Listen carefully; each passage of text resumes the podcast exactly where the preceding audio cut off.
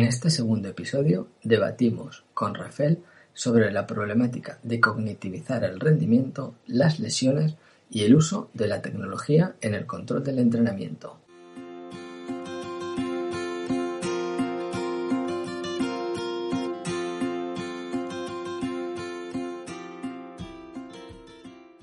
Normalmente el entrenamiento tradicional busca que el, jugador eh, sea consciente de las acciones que realiza y muchas veces las tareas de entrenamiento van relacionadas a intentar automatizar esa respuesta al jugador, ¿no? ¿Tú, ¿Tú qué opinas? Creo que esa idea de intentar cognitivizar el rendimiento, es decir, que el jugador entienda el juego y tal, que es algo muy instaurado también en el ideario colectivo, creo que también dificulta el rendimiento y que no es necesario. Te pongo un ejemplo. Yo ahora mismo estoy con el ordenador. Si ahora a mí me dices que escriba sin mirar el teclado, yo soy capaz de escribir sin mirar el teclado. Pero ahora, si tú me dices, ¿me puedes dibujar el teclado en un papel? No. O sea, no sé el orden de las teclas. Lo sé ejecutar, pero no conozco cuál es la estructura de ese teclado. Entonces, el jugador hace muchas cosas que no sabe explicar, simplemente las ve, ve esas opciones en el juego y las ejecuta. Intentar cognitivizar el juego, eh, creo que, igual que decía antes, lo de la ceguera de no atención, lo puede hacer más torpe. Porque mm, todos los que tengamos el carnet de conducir y hayamos conducido coches con marchas, porque ahora la mayoría o muchos ya no lo son, al principio tienes que ir súper focalizado pensando qué toca, si pisar el embrague, cómo se cambia la marcha, dónde está la primera, dónde está la segunda. Es un proceso muy cognitivo, con un conocimiento muy consciente y una atención muy consciente. A medida que ese proceso se va haciendo ágil, esa atención consciente va desapareciendo. En cambio, con los futbolistas, con los jugadores de básquet, con casi les estamos intentando hacer lo contrario. Oye, justo antes de salir a jugar, te voy a, dar el conocimiento para que sepas y conozcas el plan del partido.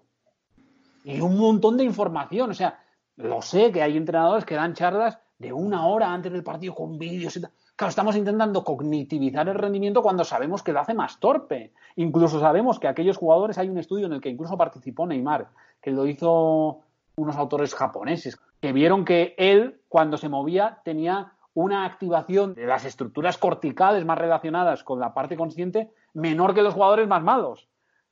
Entonces, eh, yo creo, estoy convencido que la siguiente, que así como tenemos que, decíamos antes, que es necesaria una revolución y que es muy evidente en la ciencia y en cómo planteamos eso, en el entrenamiento de esos deportes también es necesaria esa revolución. Quizá no es tan evidente porque es más difícil de objetivar, pero es necesario ese cambio. Sin embargo, yo creo que en estos deportes de situación que son imprevisibles, no mm. imprevisibles en general, es imprevisible la, siguiente jugada. Si tú coges un partido, cada jugada cambia. Cada jugada requiere una solución diferente. ¿Por qué? Porque el jugador eh, es, es inteligente. En la anterior jugada se lo has metido por la derecha, la siguiente jugada va a tapar esa opción, entonces la que va a surgir va a ser otra. Por tanto, intentamos dar unas herramientas, esos principios, esas referencias, como le queramos llamar, para que puedan emerger respuestas que nosotros no hemos diseñado. Ser más un poco un creador de contextos, ¿no? solo como entrenador, y a partir del cual tú vas observando lo que va pasando. Entonces, es un, poco un proceso que, no deja de ser eh, dinámico en todas sus escalas. De hecho, me gustaría incidir con, esto, ¿no? Porque alguna vez que, hacíamos la discusión en, el grupo, hablamos de, esta, de este constreñimiento, ¿no? De las estructuras de los equipos, estructuras de, diferentes organizaciones sociales, ¿no? ¿Cómo, ¿Cómo, actuarían si, por ejemplo, en un equipo no hubiera entrenador, ¿no? Ahora en el Barça, pues no hay entrenador. ¿Qué pasaría, no? Cómo se comportarían, cómo se autoorganizarían eh, este sistema sin un rol, sin un cerebro, ¿no? digamos, arriba del todo, que te mande a direcciones, ¿cómo se comportarían? Ojo, a, mí me gustaría mm, hacer un matiz. Mm, para mí, eh, el entrenador probablemente es la figura más importante dentro de un club. Yo lo que estoy planteando es la necesidad de un cambio mm, en, algunos, en algunas de las funciones que se le presuponen y en eh, sí, eh, en sus funciones, en su rol. O sea, que no es, que no es alguien que tiene que, que, descubrir cuáles son las soluciones del partido, eh, diseñarlas y enseñarlas, sino que es un proceso diferente. Pero eso no significa que el entrenador no sea necesario o que no sea importante. Es más, y lo repito, o sea, creo que es la figura más importante dentro de un club, porque es determinante en la elección de jugadores de la plantilla, es determinante en escoger un grupo de jugadores que él eh, intuye que sus características van a ser capaces de funcionar como equipo, eh, es determinante en la gestión que hace del grupo, es determinante en, la, en establecer retos, en establecer objetivos para el grupo, es determinante en la forma de entrenar y la forma de entrenar es determinante en la forma de jugar, con lo cual, o sea, creo que es mm, cambiando un jugador, mm, bueno, puedes cambiar el rendimiento del equipo, pero creo que es mucho más fácil cambiar el rendimiento del equipo cambiando el entrenador me parece el más determinante que, cambiando cualquier jugador. Ahora bien, eh, eso no significa que no haya que replantear sus funciones. Sí, bueno, un, poco es, es, quería incidir en esto, ¿no? De, decir, cuando una figura es muy rígida, ¿no? Que, que constriñe negativamente a todo, a todo el equipo, todo el grupo, para, para un objetivo, ¿no? De decir, bueno, tengo un lateral que es muy bueno, pues que solo sabe hacer de lateral, ¿no? No es polivalente y, esto también dificulta a la hora de, tener posibilidades de, interacción o, de, más, más acciones. Y un entrenador igual o, en, las estructuras superiores ¿no? del, club, que todo también afecta en el propio rendimiento. O un entorno de club demasiado rígido en, lo que quiere. en una idea de juego inadaptable o también puede ser un constreñimiento importante. Bueno, y supongo que pasa lo mismo con las estructuras de ciencias del deporte que están formando los clubes, ¿no? Eh, los clubes están incorporando departamentos enteros de, de ciencias del deporte, pero no están más cerca del campo. O sea, los clubes tienen esos departamentos, porque intuyen que, en el futuro podrán sacar algo, otros lo hacen porque está de moda, pero ¿qué conocimiento está llegando al campo? Mm, bueno, conocimiento está llegando al campo, pero que ellos generen eh, no es fácil, no es fácil. Y claro, si no hay, si no se habla un lenguaje común, si no hay eh, como mínimo figuras que lo hablen y hagan de interlocutores, es muy difícil, muy difícil, porque la brecha se va haciendo cada vez más grande. Porque cuanto más se van desarrollando, pues mm. más se van especializando, más cada vez el entrenador de turno o el cuando digo entrenador no me refiero al primer entrenador sino a todo eh, cualquier auxiliar el, entrenador de porteros el preparador físico entrenador como figura genérica claro, cada vez lo ve más alejado porque te presentan y dicen, sí, muy bien. Pero a poca experiencia que tenga, dices, si esto no es lo que me pasa a mí. Esto no es, o sea, esta no es mi realidad. Sí, muy bien, has modelizado algo, queda muy bien, tal. Publicado en una revista, pero al final si analizamos, por ejemplo, y yo puedo hablar por mi deporte, quizá en los dos aspectos que más ha mejorado, ha incrementado la tecnología en la última década, o más publicaciones está viendo, más, es en el control de cargas y en los sistemas de, de análisis de datos táctico. O sea, de hecho hay cursos, congresos, eh, journals sobre análisis de este tipo de, datos. Y lo más próximo, lo más próximo que estamos a día de hoy es a que ciertos eh, algoritmos sustituyan trabajos mecánicos de cortar jugadas. Es decir, que tú le pongas el vídeo y ese software diga, pues mira, esto es un ataque, esto es una defensa, eh, esto es una presión alta, esto es tal, y ya está. Y tú no, tengas que pagar a una persona para que simplemente te corte el vídeo. Eh, o esa persona se pueda dedicar a hacer otra cosa. Pero otra vez estamos en las mismas. ¿Nos va a aportar un valor añadido eso? Bueno, más un tema de, agilidad de trabajo que, que, ser determinante en el rendimiento.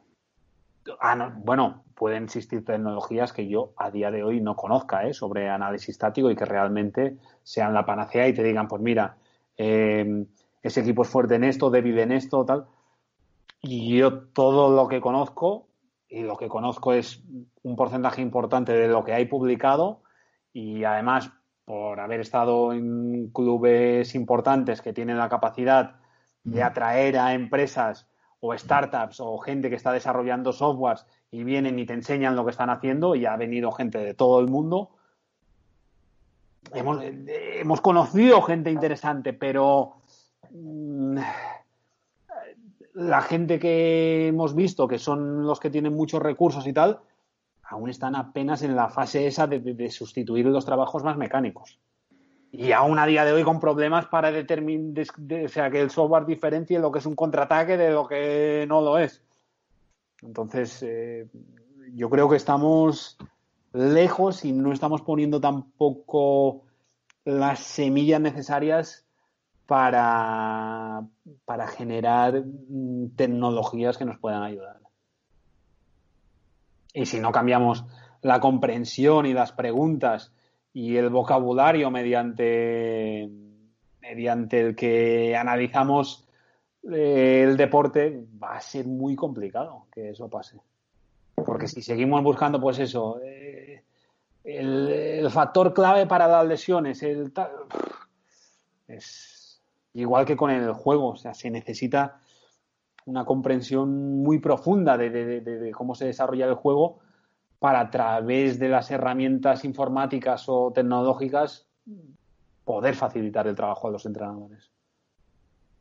Tal vez, Rafael, nos hemos preocupado demasiado ¿no? en cuantificar cargas de trabajo para reducir, controlar el riesgo de lesiones, eh, el sobreentrenamiento, en lugar ¿no? de asesorar, de utilizar todos estos datos para asesorar a los deportistas partiendo de la incertidumbre implícita del proceso, ¿no?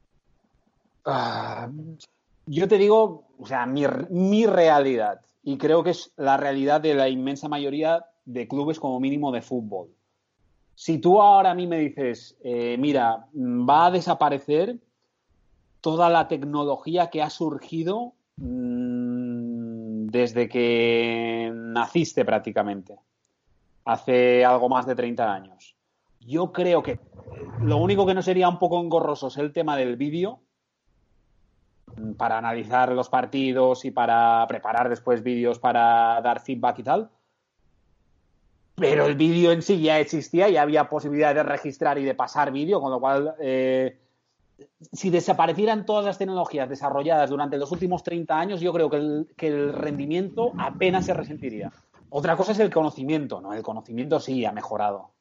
Pero que la tecnología, por ejemplo, ¿cuál es ¿Cuáles son las tecnologías que últimamente han entrado con fuerza en el deporte? Los sistemas de medición, los mal llamados GPS, digo mal llamados porque en realidad son mucho más que GPS. ¿Nos están ayudando a prevenir lesiones? yo tengo muchas dudas de que realmente hoy estemos previniendo lesiones a través del uso de los GPS. Mira, nosotros cuando llegamos al Barça en el 2014, yo creo que había muy pocos equipos que usaran el GPS de forma sistemática. Y nosotros, yo creo que como mínimo en España, fuimos uno de los primeros que eh, dijimos, todos los jugadores, todos los días van a entrenar con el GPS.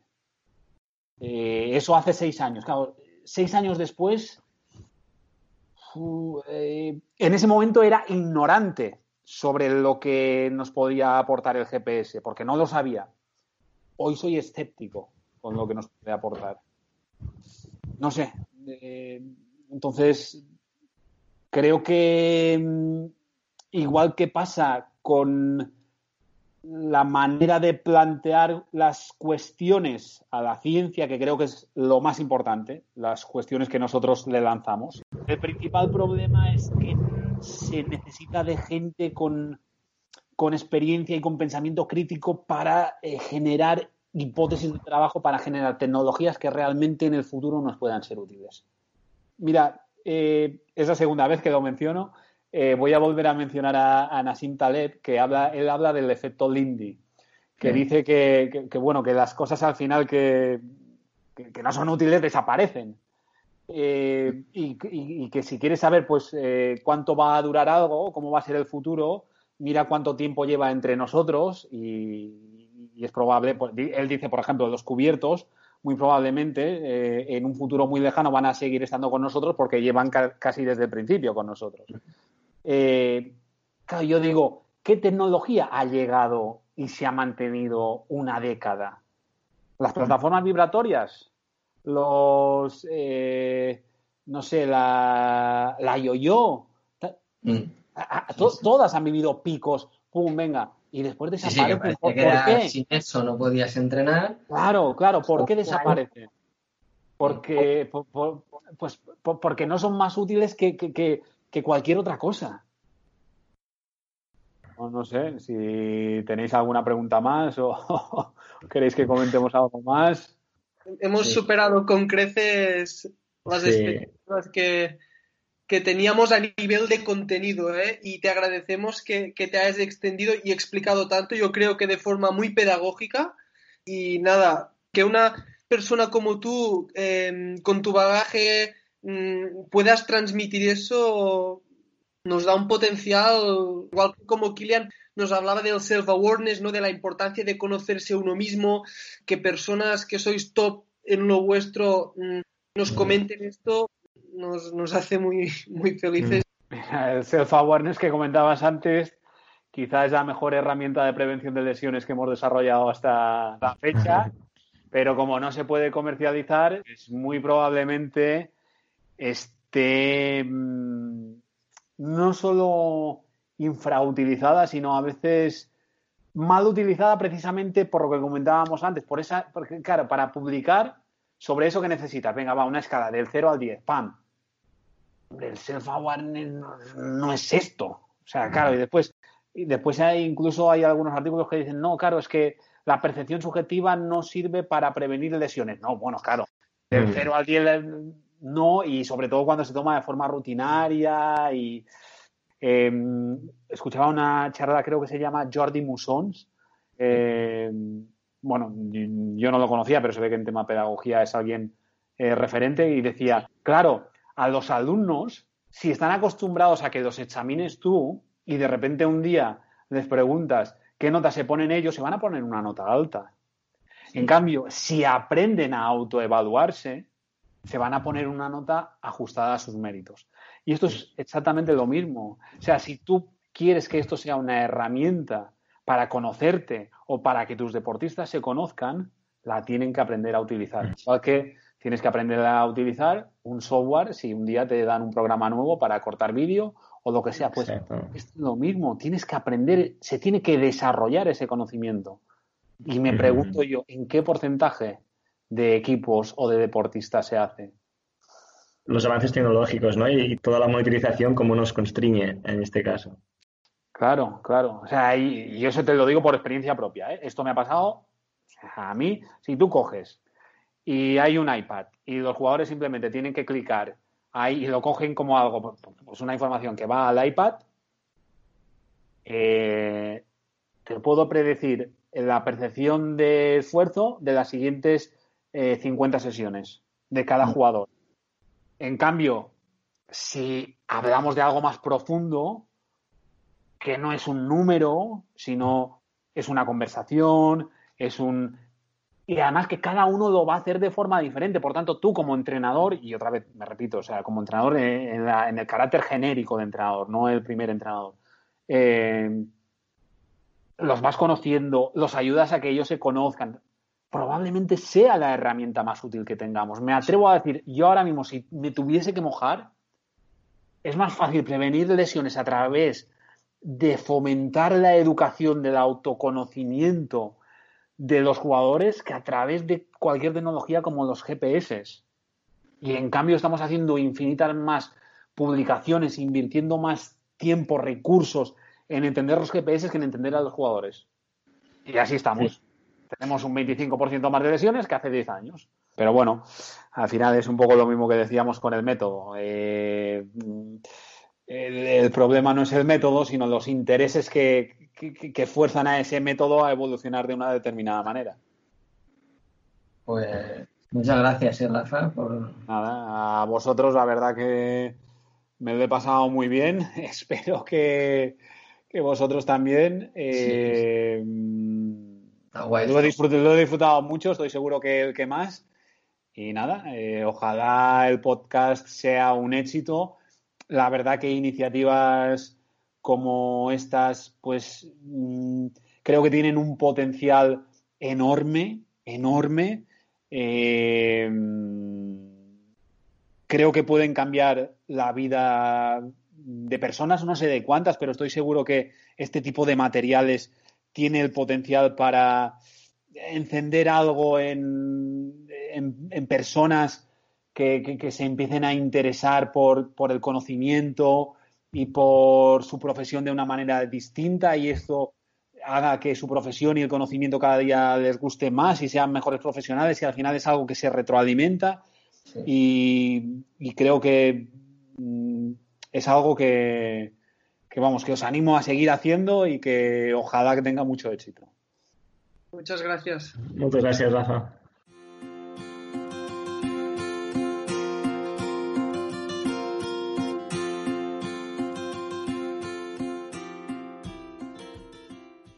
Y hasta aquí este episodio. Esperemos que os haya gustado. Muchas gracias por escucharnos y si queréis manteneros al día en lo que vayamos publicando, suscribiros al canal Linking Theory and Practice Podcast. Hasta pronto.